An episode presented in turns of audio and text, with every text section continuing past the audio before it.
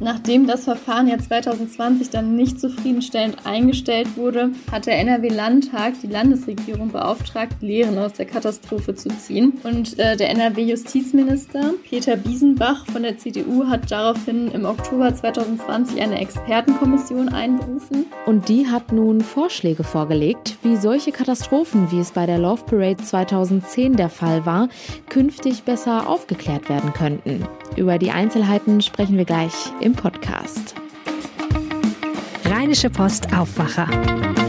News aus NRW und dem Rest der Welt. Ich bin Julia Marchese. Schön, dass ihr zuhört. Warum sollten gerade Heuschnupfenallergiker auf regionalen Honig zurückgreifen? Diese Frage hat uns Tanja geschickt und wir stellen sie morgen Jörg Sterling, Imker aus Leidenschaft und Honigsachverständiger.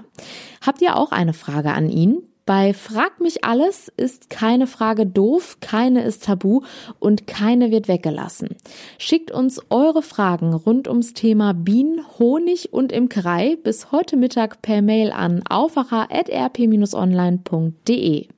Die Antworten gibt es dann am Samstag bei Aufwacher Frag mich alles. Und wir starten mit den aktuellen Nachrichten aus der Landeshauptstadt. Die bekommt ihr jetzt von Antenne Düsseldorf. Hallo Julia, wir sprechen heute darüber, dass es in Düsseldorf jetzt ein Online-Angebot für Menschen gibt, die Geflüchteten aus der Ukraine Wohnraum zur Verfügung stellen möchten. Dann soll Düsseldorf neue barrierefreie Haltestellen bekommen und dann sprechen wir noch über einen kuriosen Prozess am Düsseldorfer Landgericht. Wer geflüchteten Menschen aus der Ukraine Wohnraum zur Verfügung stellen will, kann das ab sofort auf einer neuen Online-Plattform der Stadt tun. Hier können wir genaue Angaben darüber machen, wie viele Zimmer wir zur Verfügung stellen oder wie groß möglicherweise sogar eine komplette Wohnung ist. Die Angebote werden dann von der Stadt und den Wohlfahrtsverbänden geprüft und besichtigt. Dazu Antenne Düsseldorf Reporter Joachim Bonn. Aus dem Rathaus heißt es ganz klar, komplette Wohnungen oder Häuser werden gegenüber einzelnen Zimmern bevorzugt behandelt. Der Wohnraum muss mindestens drei Monate oder länger zur Verfügung stehen. Er wird dann von der Stadt oder den Geflüchteten selbst angemietet oder von den Wohlfahrtsverbänden, die die Angebote auch vermitteln und den Umzug begleiten. Das neue Online-Portal löst die bisherige Vermittlung per E-Mail ab. Hier hatte es zuletzt aber hauptsächlich Angebote nur für einige Tage oder Wochen gegeben. Auf der Straßenbahnstrecke zwischen dem Düsseldorfer Hauptbahnhof und Bilk soll das Ein- und Aussteigen entspannter werden. Stadt- und Rheinbahn planen dort neue barrierefreie Haltestellen. Die Politik bekommt die Pläne heute erstmals vorgelegt, und zwar die für Bilk und Friedrichstadt zuständige Bezirksvertretung 3. Mehr dazu von Arne Klü. Es geht um die Halte Färber- und Morsestraße, Fürstenplatz, Helmholtzstraße und Mintropplatz. Wenn alles nach Plan läuft, soll das Projekt in drei Jahren in Angriff genommen werden. Die Kosten liegen aktuell geschätzt bei rund 22 Millionen Euro. Dafür wird es auf dieser von Hauptbahnhofpendlern viel genutzten Strecke auch große Veränderungen geben. Die Haltestellen werden zum Teil versetzt, damit ihre Abstände zueinander mehr Sinn machen. Außerdem müssen nach aktuellem Stand neun Bäume gefällt werden und es fallen über 70 Parkplätze weg. Es handelt sich also teilweise eher um einen Straßenumbau, was auch dem Radverkehr zugutekommen soll. Ein Schiff der Weißen Flotte steht heute im Mittelpunkt eines Verfahrens am Landgericht. Vier Kölner haben Klage gegen die Weiße Flotte eingereicht, weil sie die MS Stadt Düsseldorf bei eBay ersteigert, das Schiff bis heute aber nicht übergeben bekommen haben. Jetzt muss das Gericht entscheiden, ob die Auktion mit rechten Dingen abgelaufen ist. Marc Pesch hat die Einzelheiten.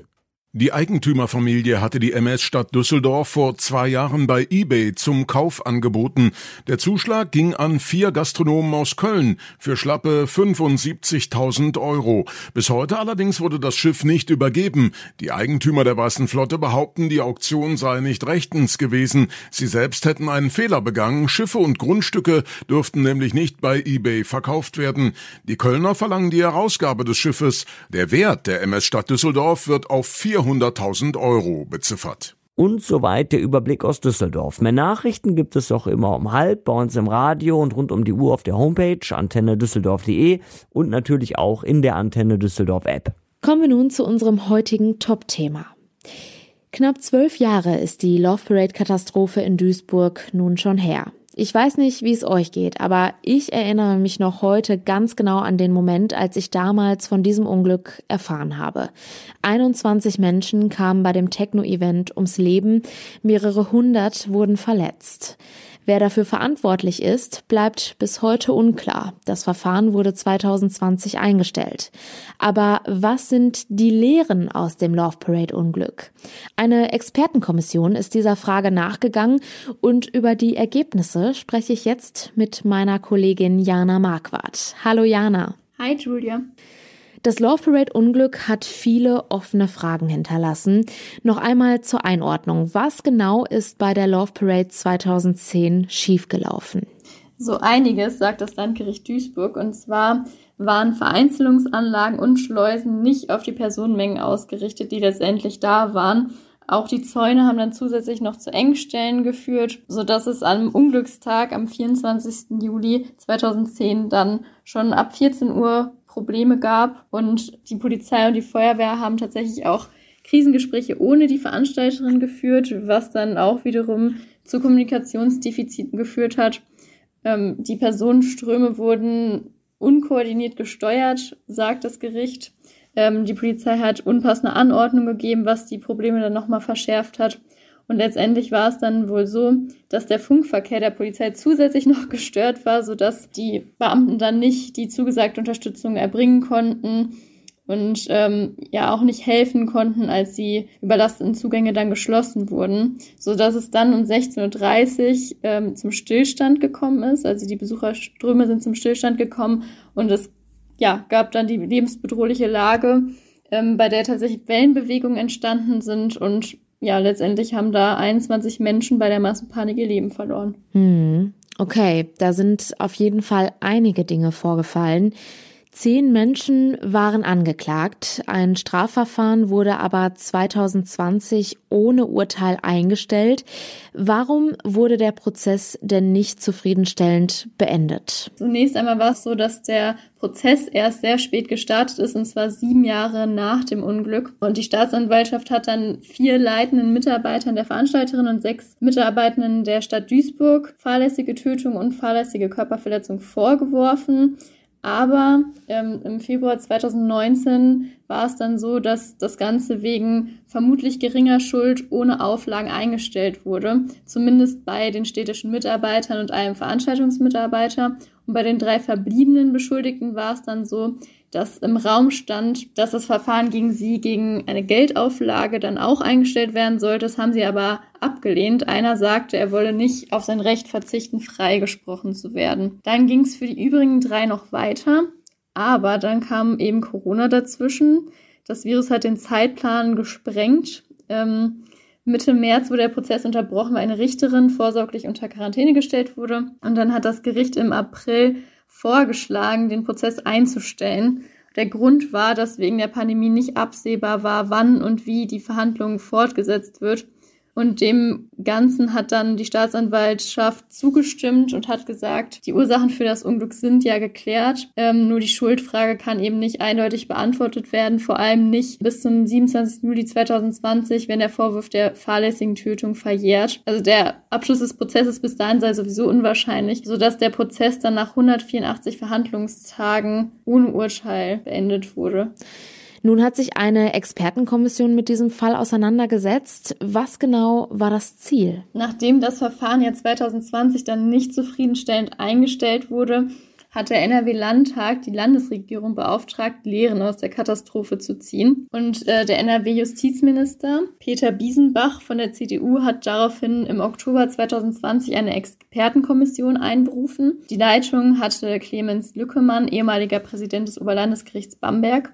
Und das Ziel dieser Expertenkommission war dann, die Love Parade aufzuarbeiten. Und das haben sie jetzt auch zwei Jahre lang gemacht, zusammen mit der Kriminologischen Zentrale Wiesbaden. Da haben sie 45 Interviews und Stellungnahmen ausgewertet von beteiligten Akteuren und das anhand eines Leitfadens mit 100 Fragen. Und daraus ist jetzt ein 20-Punkte-Plan entstanden.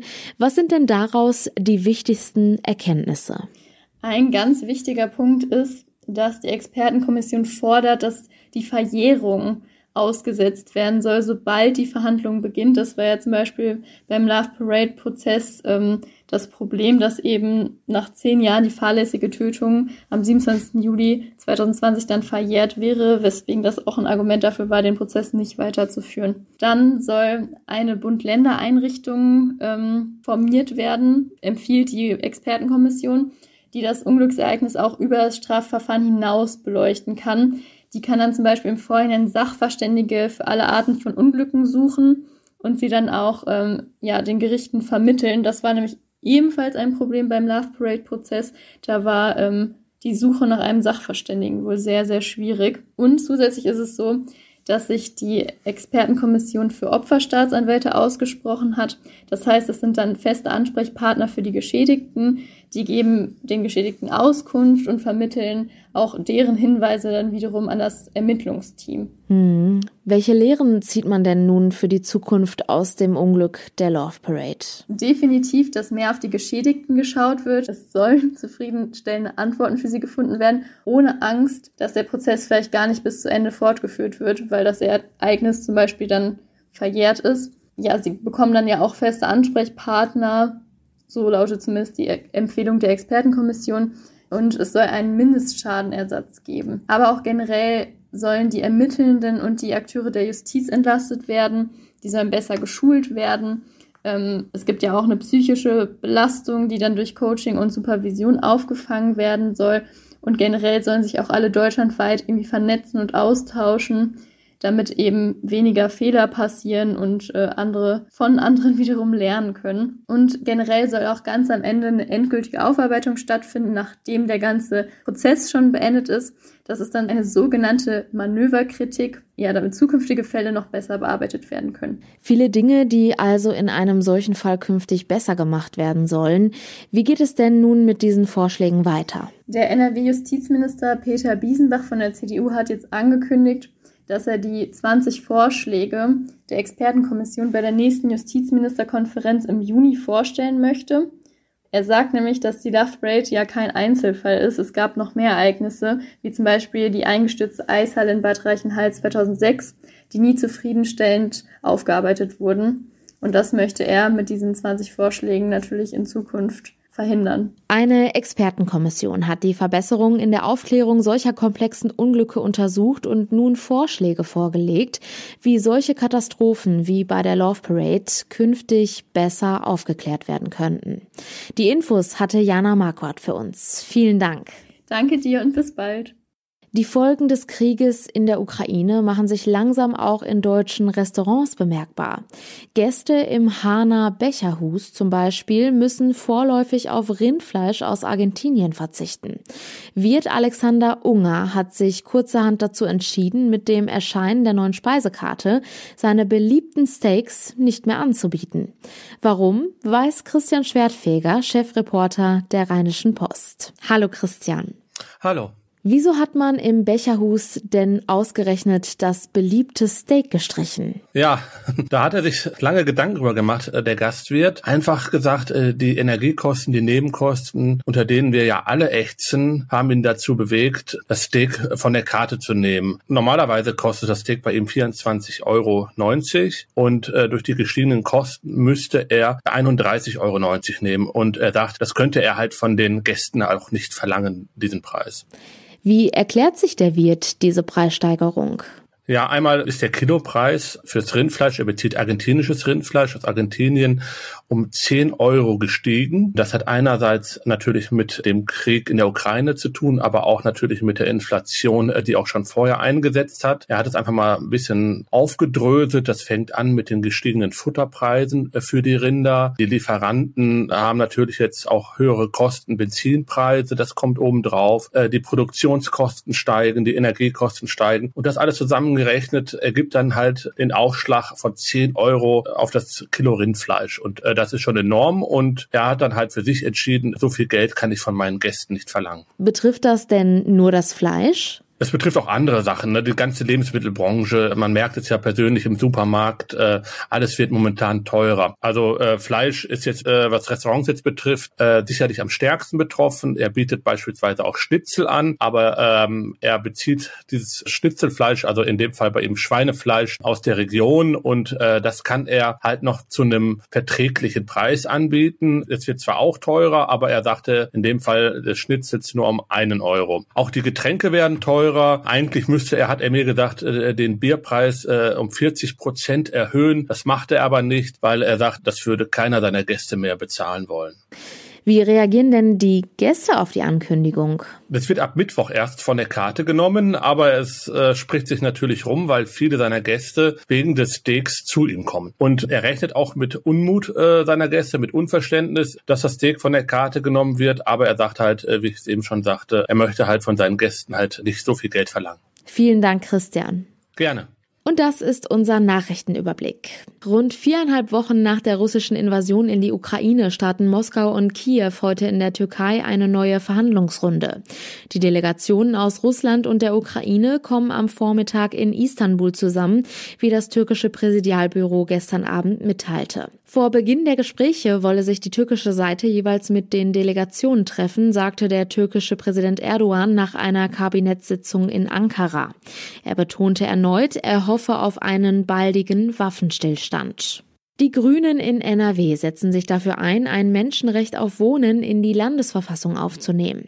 Jeder solle dort wohnen können, wo er leben will, sagt die Grünen-Vorsitzende Mona Neubauer.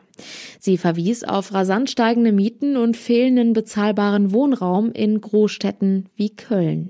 Etwas zu warm und durchschnittlich nass. Der Deutsche Wetterdienst stellt heute in Berlin Details zur endgültigen Klimabilanz für das Jahr 2021 vor.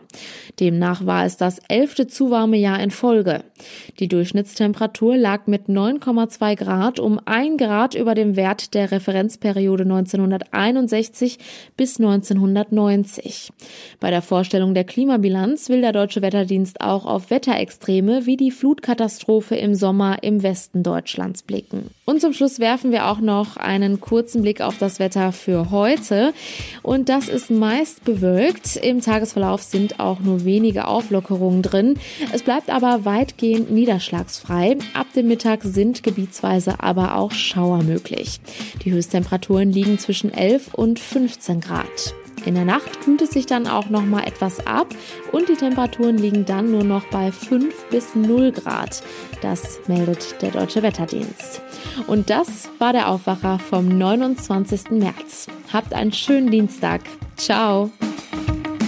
Mehr Nachrichten aus NRW gibt's jederzeit auf RP Online. rp-online.de